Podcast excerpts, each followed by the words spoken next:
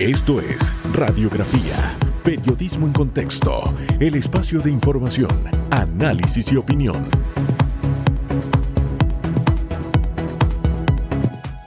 ¿Qué tal? ¿Qué tal? Muy, pero muy buen día. Bienvenido, bienvenida. Hoy es lunes. Estamos estrenando semana y le estamos dando un abrazo a noviembre, un abrazo de despedida prácticamente. Se nos va a noviembre. Son los últimos días, así que aproveche y saque el jugo a noviembre, lo que queda de noviembre. Yo sé que estamos en una situación en que a veces cuando comienzan los días, ah, viene un poquito el desaliento, no, pero si es que mira, que no hay, que no, que no, que no, que no. Pero desde el momento en que su actitud cambia mirando el lado positivo, siempre va a encontrar un lado positivo de las cosas, este, comienza a cambiar la realidad. Mire, una fórmula muy sencilla es esta. Tome una página. ¿Se acuerda cómo jugábamos eh, nombre, animal, cosa, etcétera. Bueno, esta es sencillita, nada más se hace dos columnas, ¿no? En una, usted pone las bendiciones, todas esas cosas que usted tiene a su favor. Wow, tiene 24 horas el día de hoy. Wow, eso es, a su favor. Y por ahí se va, todas las cosas que tiene a su favor. Y del lado derecho va poniendo las limitantes, ¿no? Pero al hacer el equilibrio se va a dar cuenta que son más las condiciones que están a favor suyo que las que están en su contra. Entonces, sáquele provecho a cada una de ellas. Ahora, si usted se concentra, si usted diosifica, si usted adora lo que le queda en la columna derecha, créame que no le va a encontrar solución a la situación que está atravesando. Recuerde, lo que está a su favor, lo que usted le puede sacar provecho, lo que es a beneficio suyo, lo pone en la columna izquierda. ¿ah? Ahí lo va poniendo problemas, todos tenemos, acá lo pone la mano derecha. Y usted decide, ¿ah? ¿En qué me voy a concentrar el día de hoy? ¿A qué le voy a sacar provecho? Porque incluso cuando usted hace ejercicio, resulta que en la mano izquierda, en la columna de la izquierda, tiene la solución al problema que usted está escribiendo en la mano derecha. Así de sencillo. Haga el ejercicio, se va a dar cuenta. Comience hoy haciendo algo diferente. Esa es una buena terapia para inicio, para inicio de día. En fin, una semana, un fin de semana bastante movido, principalmente en el tema político, en el tema judicial también. Mucha información eh, eh, en ese también en ese, en ese cóctel que a veces se da de lo judicial y de lo político, hubo mucha información este fin de semana. Vamos a hablar un poco de todo eso, pero más que nada comenzamos centrándonos en aquello eh, que tenemos que solucionar, que tenemos que enfrentar en el día a día, cómo avanza el tema de la pandemia. Ya desde el día viernes, aquí han dicho las autoridades, no espérate, eso de, no desde el jueves lo dieron las autoridades acá, esto de confinamiento, de cierre, eh, de amenazas, eso no forma parte de eh, lo que está en los planes. Este fin de semana se dieron situaciones bien interesantes, vamos a ponerlas en perspectiva respecto al tema de la pandemia. Para eso estaremos conversando con el doctor Israel Cedeño y en la segunda media hora importante. Vamos a estar hablando con don Luis Oliva, el, el director de la Autoridad de Innovación Gubernamental. Vamos a hablar de lo bueno, de lo malo y de lo feo. Sí, de lo bueno porque se ha recibido un reconocimiento a nivel internacional con este mecanismo de eh, el Vale Digital. Y ese, ese reconocimiento internacional hay que celebrarlo.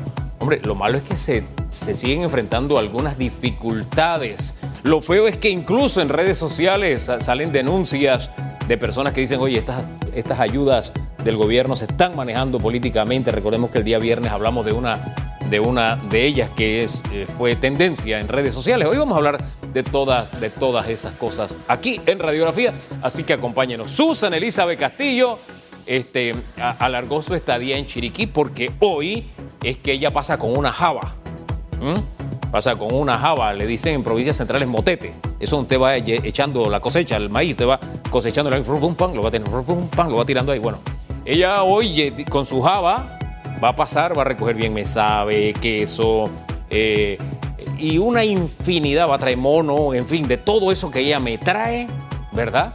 Cuando ella se va de viaje, todos esos regalos. Hoy es el día en que ella se concentra en esa actividad. Vamos a la pregunta que tenemos en redes. ¿Qué acciones económicas debe realizar el gobierno para garantizar que los panameños tengan un sustento seguro en este fin de año? Le insisto, ¿qué acciones económicas debe realizar el eh, gobierno para garantizar que los panameños tengan un sustento seguro este fin de año? ¿Qué iniciativas debe tener el gobierno? ¿Qué estrategias debe, debe echar a andar? no solamente para cerrar el año seguro, sino para iniciar el siguiente año.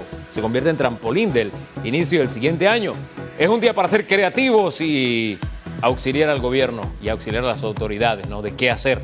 Hashtag radiografía como cada mañana. Mientras usted comienza a hacerlo, ¿qué tal si damos un vistazo a las noticias hoy? Los titulares. Cámara de Comercio pide discusión científica y no política del proyecto que elimina a UPSA.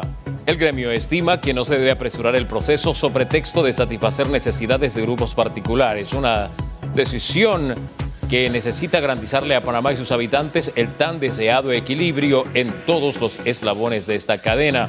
Los empresarios sostienen que el objetivo del proyecto debe ser brindar al consumidor panameño variedad de productos de calidad al mejor precio apoyando a los productores locales, protegiendo rubros sensitivos y fomentando la tecnificación. 736. Volver a cerrar es ponerle el último clavo al ataúd de la economía, advierte APD. La presidenta de la Asociación Panameña de Ejecutivos de Empresas, APD, Elisa Suárez, agregó que la situación del país no es buena y que desde el punto de vista de salud se sabía y entendía que iba a darse un rebrote una vez se reabrieran las actividades económicas. No obstante, hay que ponerse de acuerdo y trabajar de la mano respecto a las amenazas de restricción de movilidad o cuarentenas totales. Considera que el ser humano reacciona contrario cuando se le regaña y que el miedo no es la forma de comunicar. Estado recaudó 25 millones con exención de amnistía tributaria. Hasta la fecha, 27.616 contribuyentes se han beneficiado con la extensión de la amnistía tributaria, mientras que unos 79.419 contribuyentes se han beneficiado con la ley de pronto pago.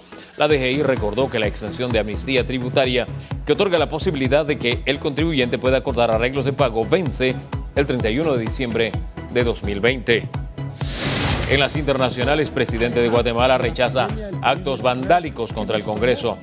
El presidente de Guatemala, Alejandro Yamatei, rechazó los actos de vandalismo perpetrados por manifestantes en el Congreso de la República en protesta por la aprobación del presupuesto impuesto por el oficialista partido Vamos de derecha. Reiteró que se tiene derecho a manifestar conforme a la ley, pero tampoco podemos permitir que se vandalice con la propiedad pública o privada.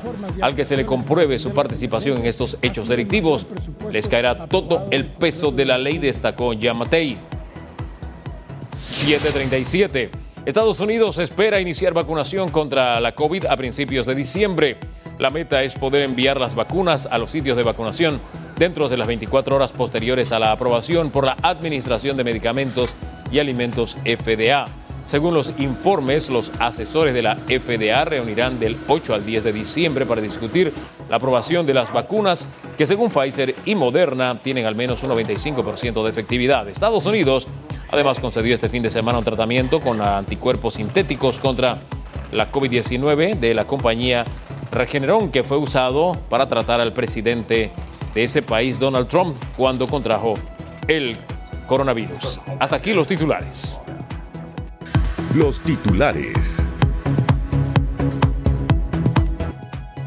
Son las 7:38 minutos. Conversamos con Israel Cedeño. Él está al frente de la región metropolitana de salud. Doctor Cedeño, muy buen día. Buen día, ¿cómo estás, Hugo? Hombre, aquí trabajando duro y con expectativa. Uno por redes sociales, a través de los noticieros, qué sé yo, se entera un poco del comportamiento de algunos panameños, del mal comportamiento de algunos panameños y del buen comportamiento de muchos panameños respecto al manejo de la pandemia. Pero, ¿con qué balance inician las autoridades? Pónganos al día. Ok, en el tema de comportamiento social, el tema de la disciplina sanitaria, eh, se mantiene en un estado aceptable, pero debe mejorar. ¿Qué quiero decir con esto? Eh, tenemos muchos empresarios eh, que están muy concientizados y están completamente abiertos a trabajar con nosotros, lo están haciendo. El sector alimenticio, restaurantes, las diferentes asociaciones, en el caso mío particular de la región metropolitana, se han reunido conmigo, hemos establecido estrategias, nos escuchan, nos buscan asesoramiento, buscan recomendaciones y están cumpliendo. Lamentablemente, no lo hacen al 100%, principalmente porque no todos los restaurantes o no todos los comercios están agremiados en esas asociaciones. Entonces, eso afecta. Eso afecta no solamente la imagen del gremio, sino también afecta el tema del control de la pandemia. ¿Por qué? Tenemos todavía eh, personas insensatas, indisciplinadas, inescrupulosas e irresponsables que sobreponen la fiesta, el desorden, el desacato, el simple retar las autoridades por encima de la salud.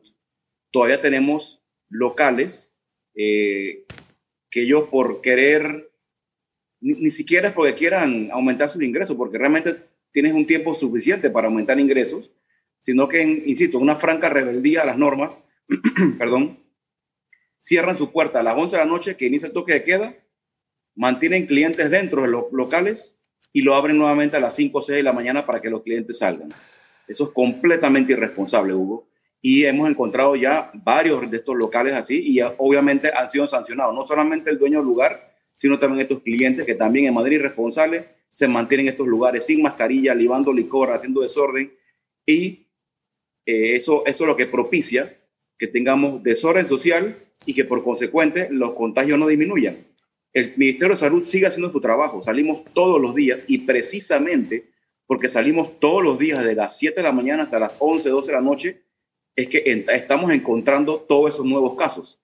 Porque ese es el trabajo de nosotros, encontrar lo más rápido posible los nuevos contagios, contenerlos, buscar los contactos, pero claro, como las personas han disminuido eh, el autocuidado, se están contagiando más nuevamente y por consecuente están aumentando los casos.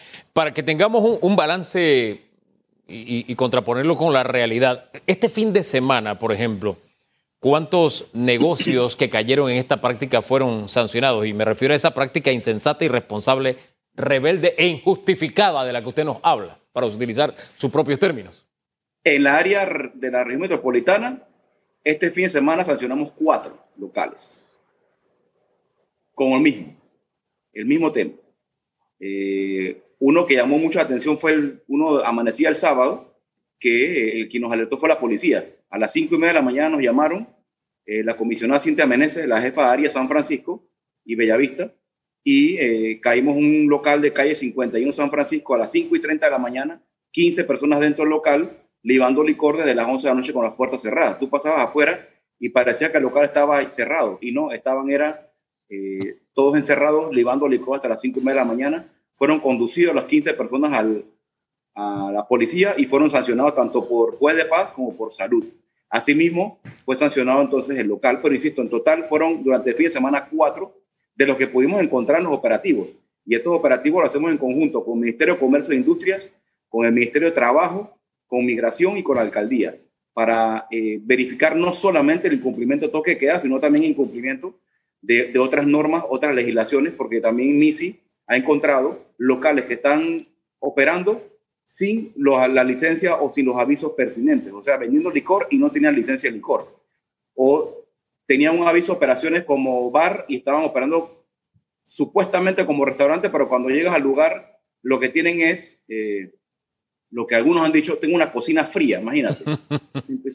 sí. Oye, pero, de, verdad, de verdad ese comportamiento sigue todavía en locales que sirven comida y acompañamiento de licor, vendiendo licor como su negocio principal. Así es, sí, señor Hugo, así, lamentablemente es así. Son los menos, ojo, son los menos. Pero lamentablemente, en temas como el COVID, en temas de epidemia, de pandemia, no sirve el 95% de cumplimiento, tiene que ser el 100%. Y sí, yo entiendo, todos entendemos, el ministro, el presidente, todos entendemos que si tu negocio estaba cerrado, tú, quieres empezar a facturar de nuevo, lo entendemos pero hay que adecuarse. El Ministerio de Comercio e Industria ha flexibilizado muchas cosas para que esas personas que antes nada más tenían un bar, bueno, adecúate y empieza a vender comida y tú puedes vender licor como acompañamiento. Pero llegamos a los lugares y lo que están vendiendo es puro licor. Hemos, también el sábado encontramos lugares que estaba la gente nada más tomando cubetazos, tomando cerveza nada más. Nos ven llegar y le traen un frasquito con maní. Y no, eso no funciona así. Entonces, insisto, es es la falta de conciencia. Nuevamente, las instrucciones del señor ministro son velar por la salud de la población y por consecuente también parte de la salud tiene la salud, viene la salud mental. Y parte importante de salud mental es que tú tengas tus ingresos para poder sostener tu familia. Eso lo entendemos bien y es lo que queremos hacer. pero tenemos que hacerlo de manera ordenada.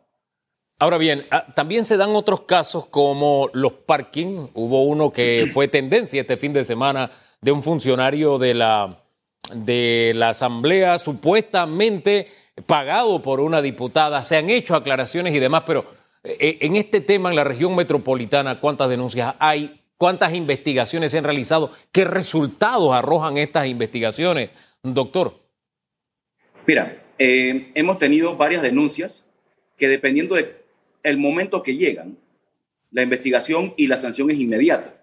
Porque, por ejemplo, el fin de semana también circuló una de calle séptima Polo Nuevo. Sí. Lamentablemente, al momento que yo recibí la información o la jefa de área, recibimos la información en el video, aparentemente no fue el día que se, que se que circuló, porque ella se movilizó inmediatamente porque ella vivía cerca del área y ya no estaba ahí. Incluso conversamos con la policía y nos dijeron lo mismo, ahí no ha habido nada en las últimas 24 horas o por lo menos que se haya notificado. Entonces, eso es un problema que a veces eh, agradecemos que la población nos siga denunciando, pero yo puedo demorar 10 minutos en llegar a un lugar, la gente le avisa y la gente se dispersa, como pasó hace dos semanas en Melén de Tocumen, que llegamos a las 4 de la mañana, estaba el parking, se hizo llamado a atención y ojo, esto siempre lo insisto yo, la, la función del Ministerio de Salud incluso de la policía no es llegar de una vez eh, sancionando, regañando, todo el mundo preso, no.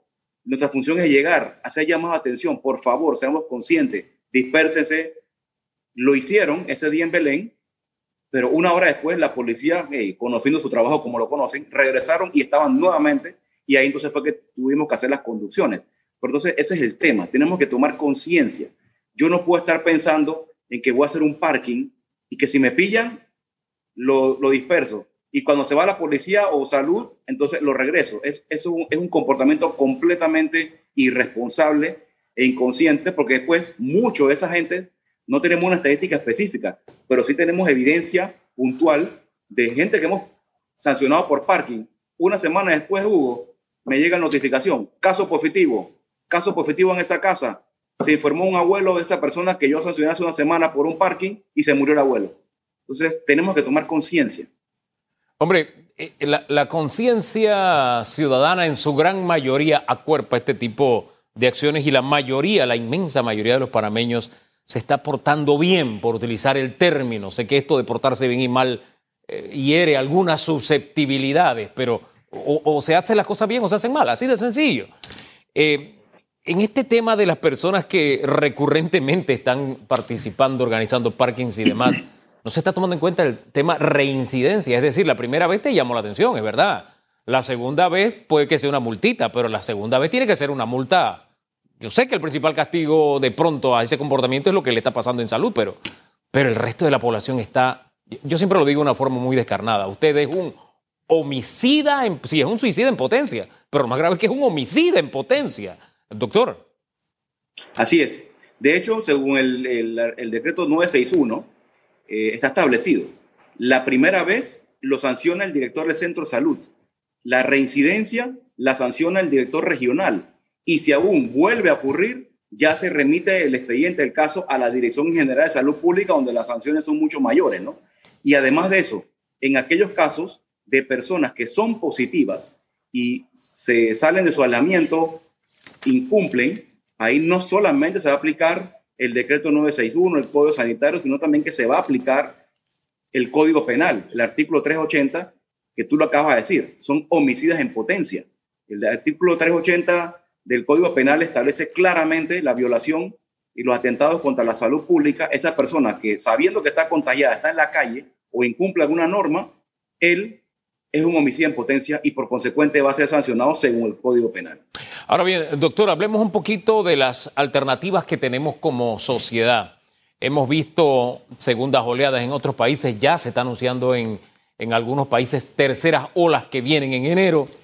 Eh, hemos sido testigos en otros países de, de, cierres y que han tenido que volver a, a, a cerrar. Acá en Panamá ya las um, autoridades han dicho, no, espérate, esto del cierre no está como una alternativa.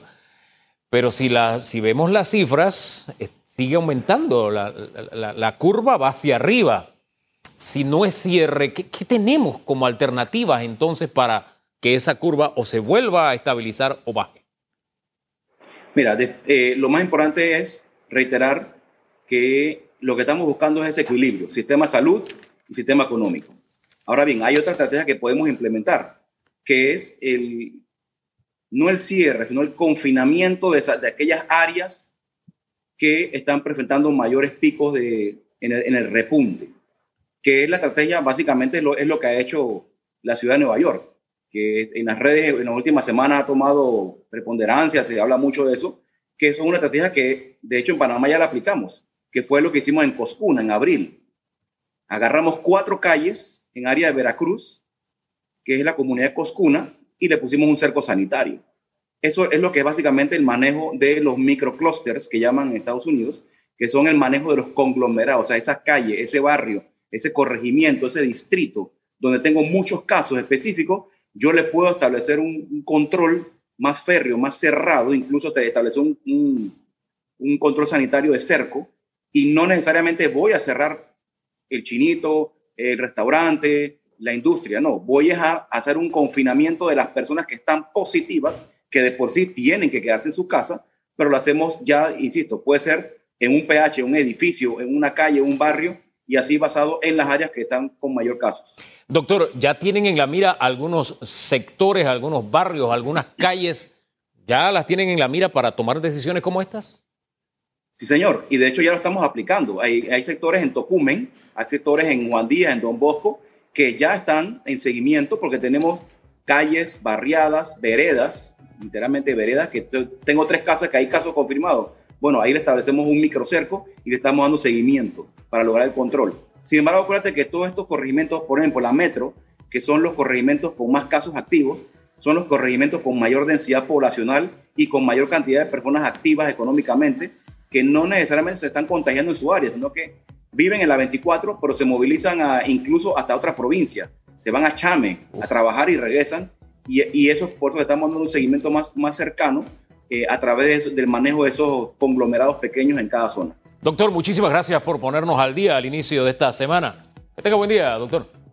Gracias a ti, Hugo. Saludos. Israel Cedeño, director metropolitano de salud. Son las 7:58 minutos. La pregunta en redes se la reiteramos. ¿Qué acciones económicas debe realizar el gobierno para garantizar que los panameños tengan un sustento seguro este fin de año? ¿Qué iniciativas propone usted? Use el hashtag radiografía. Vamos a una pausa y de regreso nos ponemos al tanto sobre el tema de vales solidarios y reconociendo algo importante para el país. A nivel internacional ganamos un premio y cómo estamos o qué estamos haciendo para corregir lo que está mal a nivel nacional, ¿no? Se, plantea una cobertura del Vale Solidario para evitar las discrecionalidades, las entregas políticas y demás. ¿Cuánto nos hace falta andar en ese sentido? En fin, pendientes, que eso será en breve aquí en Radiografía.